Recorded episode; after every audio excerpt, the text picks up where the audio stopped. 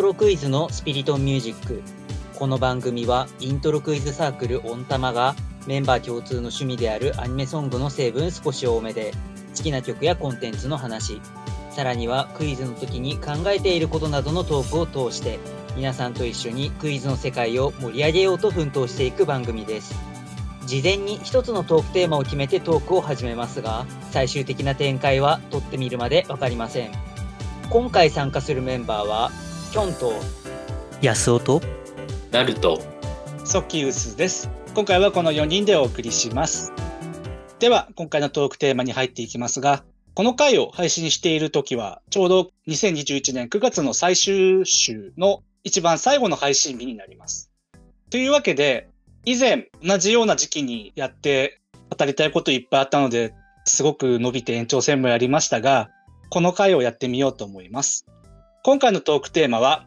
2021年夏クールのアニメソング振り返りです。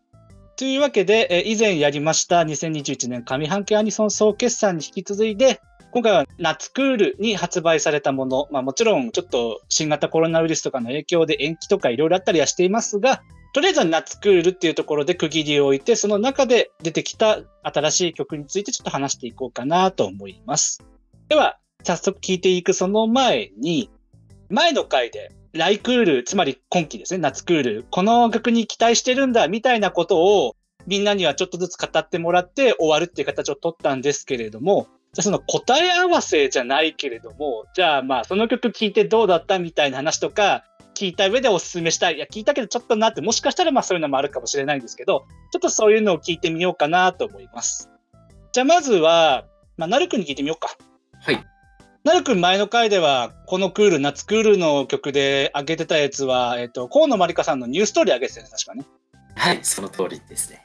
どうだった？ニューストーリー。おすすめ？実際にはアニメも見たんですけど、まあ非常にアニメの世界観とも合っていてうん。とてもいいな いいなと。感 じもうそうですね純粋にあなんかこう自分のこう思った感じのマリンカのこうなんか歌い方だったりとかうん曲調だった、なんかファーストシングルの時とはイメージ違うなっていう印象を持ったの、ニューストーリー聞いて。言い方が正しいか分かんないけど、ものすごくアニメソング主題歌感が強かったというか。ああまあそうですねデビューシングルはあのもう完全にあのノンタイアップでしたのでそうだね。そうですねちょっと違うとしたらまあこうかっこよさが出てるというところですかねそうそうそうそう。どちらかというと、ファーストシングルは、河野さんのなんか爽やかさとか、ポップな感じが前面に出てたかなっていう印象を自分は持ったんだけど、今回はもっと作品に沿ったかっこよさに振ってるというか。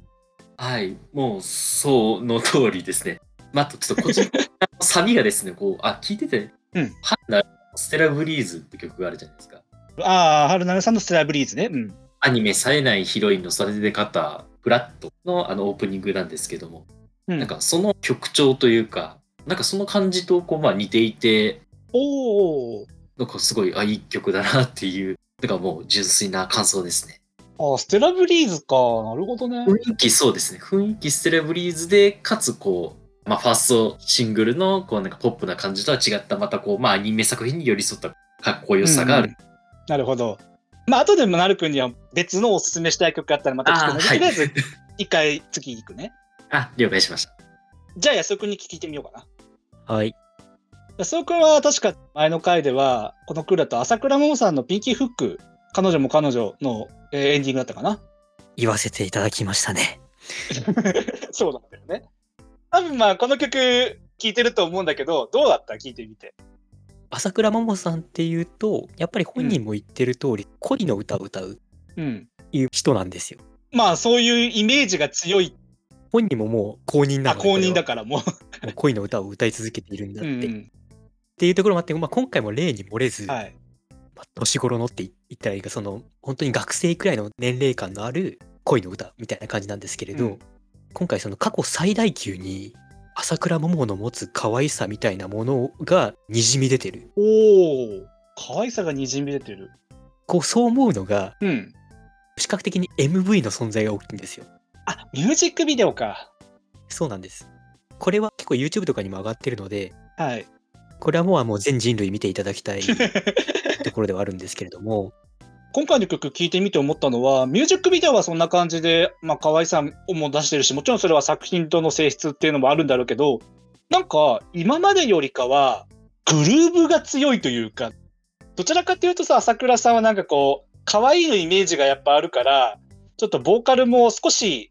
なんかこう、バシバシって音にはめるというよりかは、余韻みたいな可愛さの？そうなんですよね。なんかそういうイメージがあったんだけど、今回のピンキーフック、なんかイントロ聞いてまずびっくりして、あわかります、すごい。確かにその、おっしゃってたグルーヴ感っていうのが、すごい強くて、もうすんごい偉そうなこと言うと、うん。また一皮むけたな、みたいな。何？プロデューサーかなんかですか？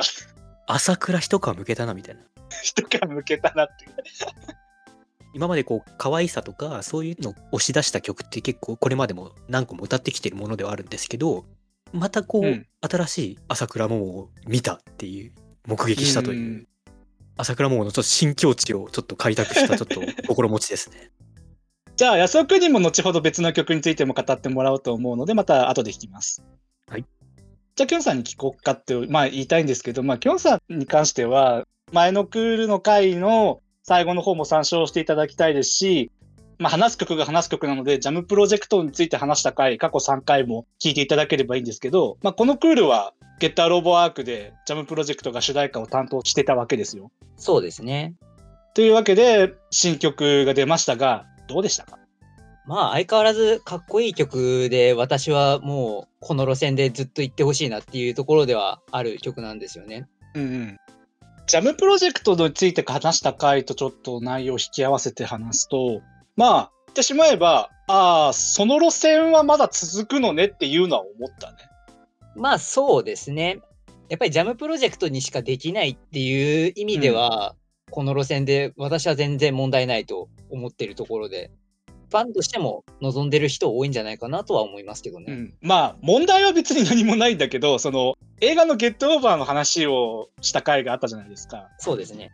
あの時の話とつなげると、そうなんだって逆に思っちゃったな。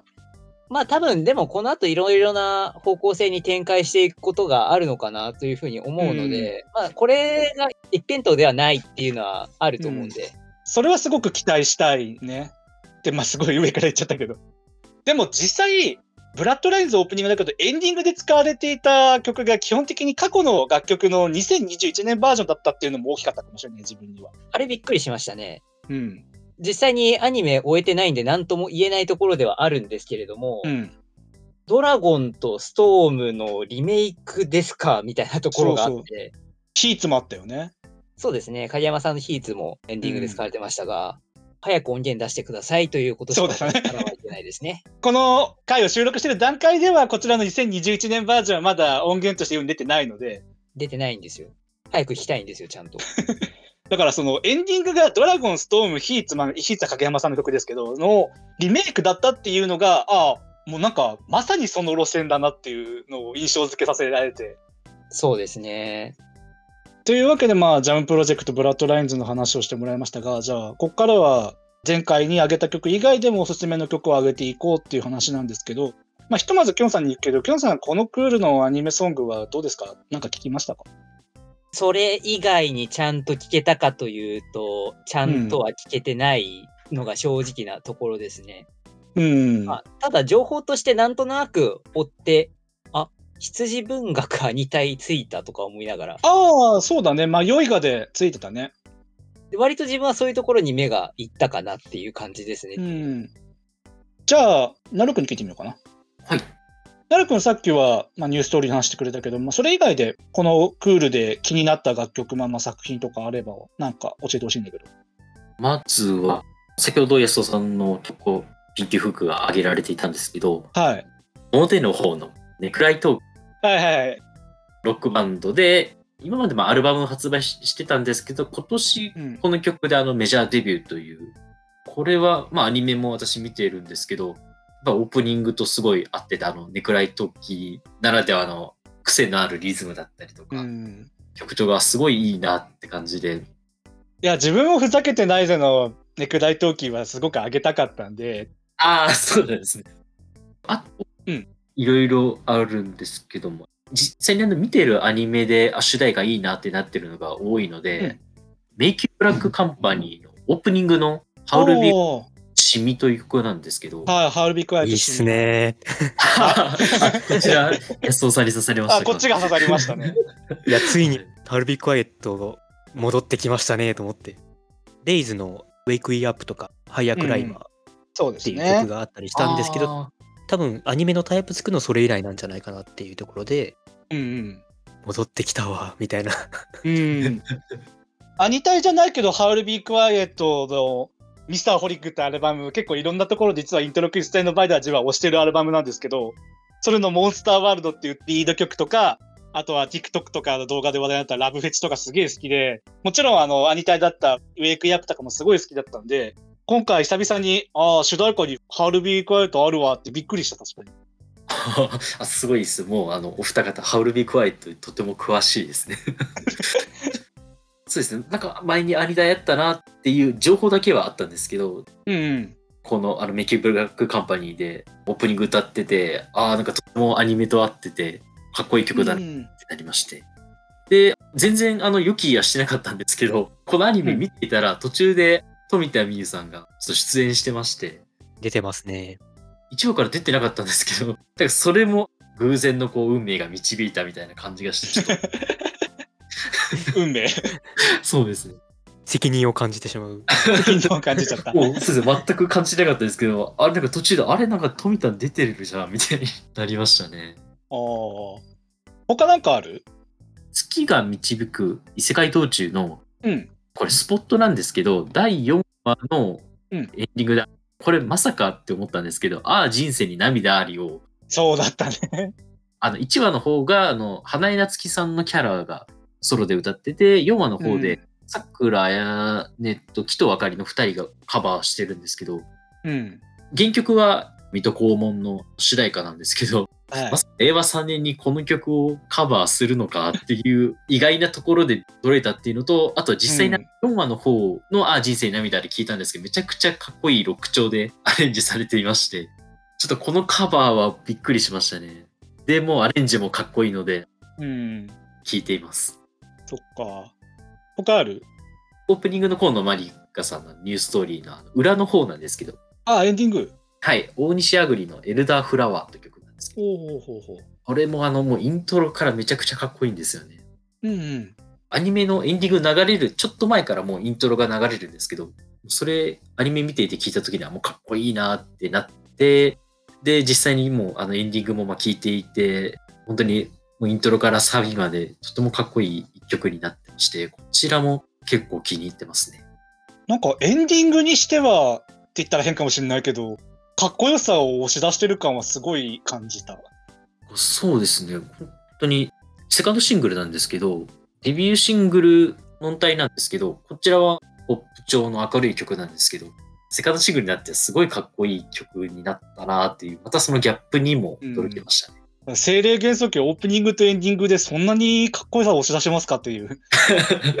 そうなんですよね。じゃあ、安尾くんにも聞いてみようかな。安尾くん、さっきのピンキー服以外でなんかあげるとするならば何あげる？オタクの言う強い曲。何ですかね強い曲。ピーチボーイリバーサイドのオープニング。9メガヘルツのフューチャリング、鈴鹿優子さんのはいはダークスパイラルジャーニー。まあ、強い。い。まあ強い。9メガヘルツフューチャリングということで、当然9メガヘルツが作っているんですけれど、それに和楽器バンドで鳴らした鈴鹿さん、そうですね。鈴鹿さんのボーカルの力強さですよ。うん。今期は原作クール教信者さんがもう大活躍していますので、大活躍ですので。そっちじゃない方の作品はこの後出れると思いますけど。はい、もうそこはもうあの、ソキューさんに取っておきますので、任された。他なんかある？ワニタスのカルテのオープニングの空と移ろう、ああ、これいいよ、ね。笹野まりさんの、これすっごいおしゃれでうん。気に入っちゃいましたね。これは私もあげようと思ってた。ピアノに弱いんだなっていう。おしゃれなこうピアノからこう入っていくイントロなんですけれども、やっぱりこの作品の世界観がすごい、まあ、ヨーロッパですよね。フランスを中心としたヨーロッパの世界観なんですけども、そういったところのその映像とかも非常にこうマッチしてる。うんすごいもう一発聞いただけでもあおしゃれっていう感覚をもう植え付けられるような曲だったとは思います笹野マリーさんは、ボカロイド P としても活動していて、アニタイ的には夏目友人帳の曲以来かな？宝箱以来ですかねまあ、アニタイとしてはそれくらいですけど、それ以外でも普通に活動されてましたし、確か、僕リリとかとコラボとかしてたかな？まあ、そういう活動で見てはいたので、ああ、アニメタの曲久々にやるんだなと思ったら、お、すげえって思って。宝箱とかのは私ちょっと聞いてたんですけどうん。そういう優しいイメージが強くてうん。そういうこうおしゃれな感じをまた出してくるっていうの、うん、こういう曲も書くんだみたいなそうね。ちょっと驚きはありましたよね過去のこのスピリットオンでやった回と、まあ、勝手につなげて話すならば、自分が YouTuber、ポッドキャスターの回でちょっとだけ紹介した桜チルビーツっていう、ローファイ系の楽曲にアレンジした曲をを上げている YouTube チャンネルがあるんですけど、その中でも、今期のその笹野まりさんの楽曲をローファイ風にアレンジした楽曲がつい最近上がりまして、そっちもすごいいいなと思ったんで、ちょっとせっかくだからまあそれも紹介しておきたかったんで今話したんですけど、そっか、これか。他なんかある？単純にこう好きなのをダダッと上げていくとはい。死神坊ちゃんと黒メイドのオープニングですね満月とシルエットの夜ことごとく被るわ。まさにそれは一緒。スフィアだったりとか前ゲストにこうドラ君が来ていただいた時のはい。ハーモニーっていうのをすごい重視するうんうん。っていうこう文脈からいくとこれドストライクなんですよ こうオープニング聞いてニヤニヤしてる感じですね ニヤニヤしてる。そっか。じゃあ、私が話してなかったんで話しとくと、まあ、まずは、前のクールの回でも、これどうなるんだろうって期待に上げておいて、さっきも微妙に前振りをされた、まあ、クール教信者さんっていう話も出ましたね。小林さんちのメイドラゴンの2期目の作品 S のオープニングで使われたファナの愛のシュプリームですよ。これはね正直この曲について語りたいことを語ったら、もう結構な、まあ、収録時間過ぎてるんですけど、絶対オーバーするんで、もうすごく簡単にガーって言うんですけど、あ、ついにファナ主題歌でラップ出したなっていう、一言で言うならば。私はびっくりしましたねラップしだしたよみたいなそうそうそう。以前、まあシングルのカップリングで、例えばアンプラグドとかっていう曲でラップは使っていたんですけど、ついに主題歌で使ってきたなっていうところ。それが、まあファナが結構大きく出している、その全員が主役になれるファナの中でも。今回はケビンさんがめっちゃ頑張ってますけど、今回はもう本当にラップで前に出てくる。まあ、これのこと話し出すと、ライブの時に今夜はブギーバックのカバーやったところからのつながりとか話したくなっちゃうんですけど、まあ、今回時間ないんでその辺はちょっと簡単にしておきますね。なので、ラップをどうアニメの主題歌に合わせていくのかなっていうのが、ちゃんと全部で聞いたら、なるほどっていうちょっとうならされた楽曲だったっていうのはちょっと挙げときたいですね。なんで、アイシップに関してはこれくらいにしておきますが、他が挙げとくならば、私的にはやっぱり、魔法科高校の優等生、魔法科高校の劣等生のスピンオフ作品ですね。これのスピンオフで今期やっている優等生の作品のオープニング、エンディングは、やっぱどっちも刺さるなっていうのが感想でして、オープニングあー3月のファンタシア101と、エンディングフィロソフィーのダンスのダブルスタンダード。フィロソフィーのダンスって思いましたよ通称フィロノスなんて呼ばれてるんですけど、アイドルグループで。でアニメタイアップとしては初めての曲にこれがなるんですけど、彼女たちはもともとその、フィロソフィーのダンスっていう、まあ、グループ名からもちょっとは想像つくかもしれないですけど、歌詞もすごく哲学的だし、音楽性もディスコだったり、ソウルだったり、ブラックミュージック系統の楽曲をいかにアイドルとミックスさせてやっていくっていうのがもともとあって、で、フィロソフィーのダンスは、アニメ好きな方がメンバーにいらっしゃるのもあって、まあ、アニメ主題歌になるのはもう想定内というか、まあ、やっと来たかぐらいの感じだったんですけど、そのフィロノスの楽曲がエンディングですし、オープニングはジンさんが作ったサンパシの楽曲なんですよ。彼女の楽曲がゴリゴリのかっこよさで出してくるとは、ちょっとびっくりしたなっていうのがありまして、やっぱこれはジンさんの楽曲だなっていうのもすごい感じたし、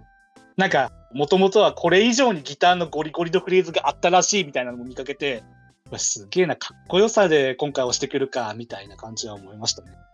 サンパシの楽曲はどちらかというとパステルカラー的なイメージがあったんですけど、主題歌的なことを言うならば、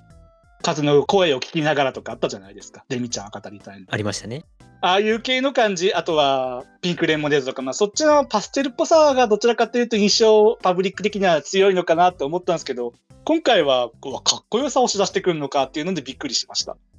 時間がだいぶないので、曲名だけにしときますね。あとは、ヒロアカのコンクールのエンディングの崎山壮志さんの嘘じゃないとか、うん。あとは、サニーボーイの CD とか楽曲の発売の形態もすごいしっていう話もしたかったんですけど、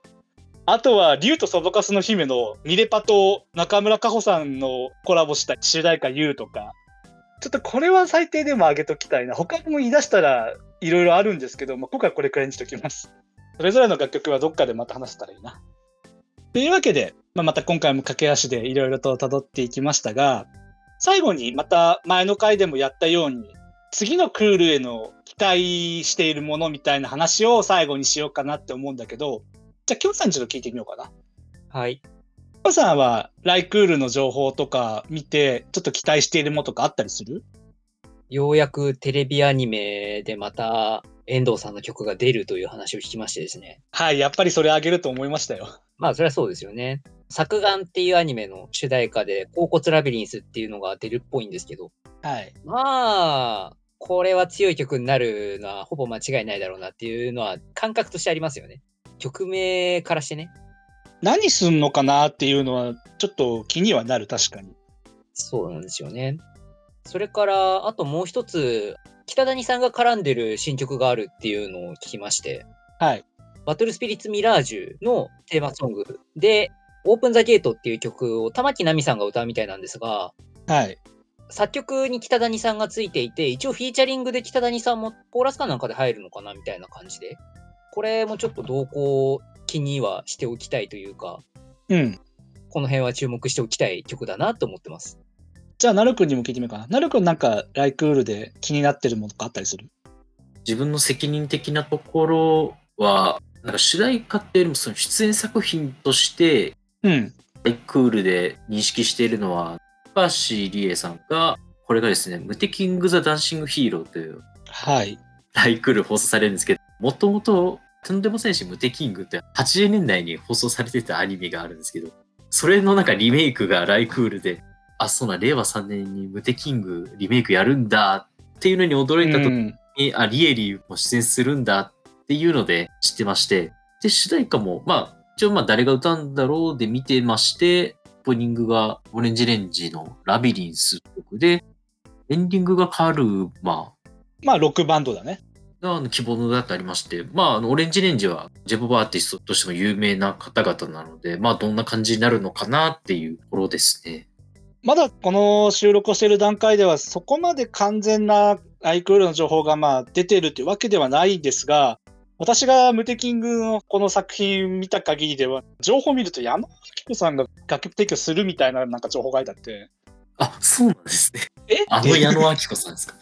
矢野明子さん以外にも、なんかいろんな方がラインナップされてて、え、どうなんだっていう、ちょっと何が起こるかわからない、まあ、リメイク作品っていうのもびっくりしましたけど、っていうところはちょっとあるかな。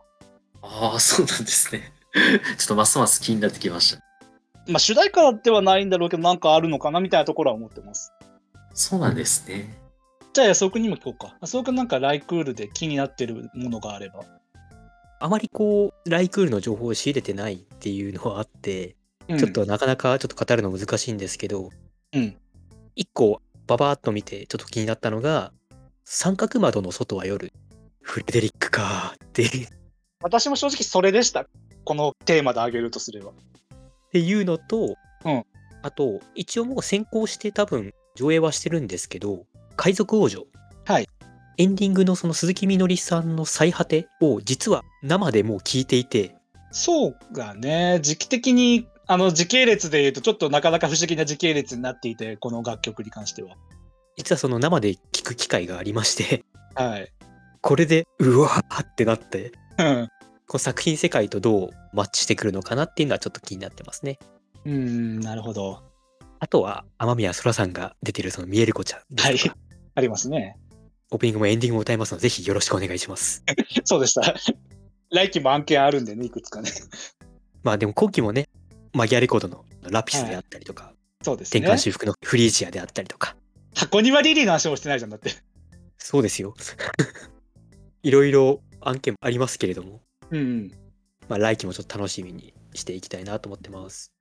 じゃあ自分はさっき少しだけ出た三角窓の外側夜のやつフレデリックを少しだけ補足して終わりたいと思うんですけど一応このオンタマでは私がフレデリック担当らしいので、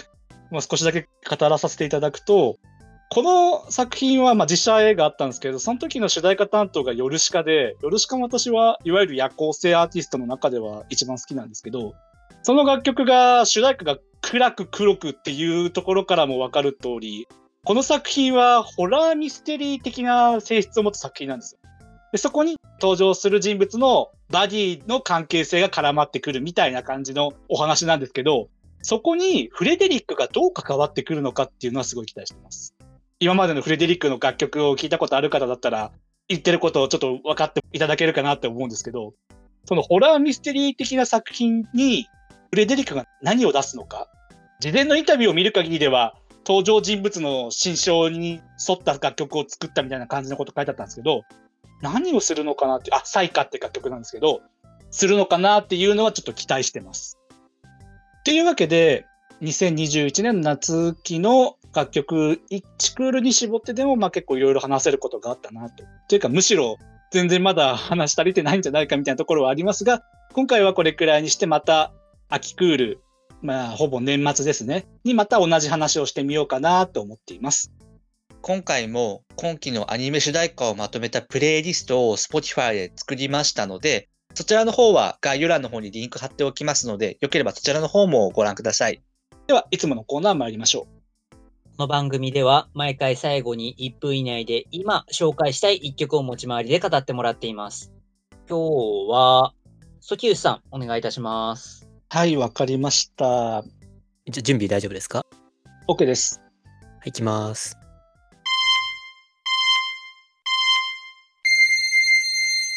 今回ソキウスが紹介する楽曲は、メイナード・ファーガソンのハリウッドという楽曲です。えこちらのメイナード・ファーガソン、まあ、トランペット奏者のファーガソンさんの楽曲ではあるんですけど、まあ、おそらくこの楽曲が日本で認知されている一番大きな理由は、高校生クイズの、えー曲として長年使われていったんですね。で、この楽曲を高校生クイズで私聞きまして、あ、もちろんその主題歌である、主題歌的に使われていたスタートレックのテーマもすごいいいんですけど、特にこっちを今回挙げたかったのは、彼のトランペットのすごい高い音でロングで長くキープするっていうのが特徴なんですけど、この楽曲一番最後もすごい高いところで長くバーって吹くところがかっこよすぎて、高校生クイズで本編で聞いた時とかももちろんそうですし、いろんなところでこの楽器聞いたんですけど、その最後の部分のかっこよさにふるマジで震えるんで、そこで本当に皆さん痺れていただきたいと思います。いや、マジでトランペットは最後がね、痺れるんですよ。で、まあ、出会いは航空でしたけど、ファーガソンさん。うん。メイナード・ファーガソンを抑えたいところではあるんですよね。確かに高校生クイズだなって。本編でも出しましたが、スタートレックのテーマの方はもちろん有名なんですけど、こちらのハリウッドの方もね、ぜひね、全編フルで聞いていただきたいと思います。というわけで今回はちょっと高校生クイズっていうまあクイズ的な出会いではありますが、トランペットいいなみたいなところで紹介させていただきました。ではエンディングです。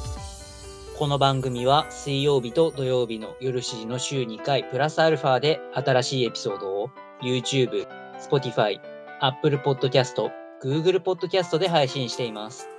概要欄にはその回で話題に上がった曲の中で Spotify で解禁しているものをまとめたリストへのリンクを貼っています。そして各種ポッドキャスト媒体ではその回に関する簡単な振り返りや参考にした資料などを掲載しています。また YouTube や Twitter でのハッシュタグスピリットミュージックなどで皆様のコメントをお待ちしています。最後にもしこの番組が面白いなと思ってくださいましたら YouTube のチャンネル登録や高評価ボタン Twitter のフォロー、サブスクリプション登録などしていただけると幸いです。それではまた次回お会いいたしましょう。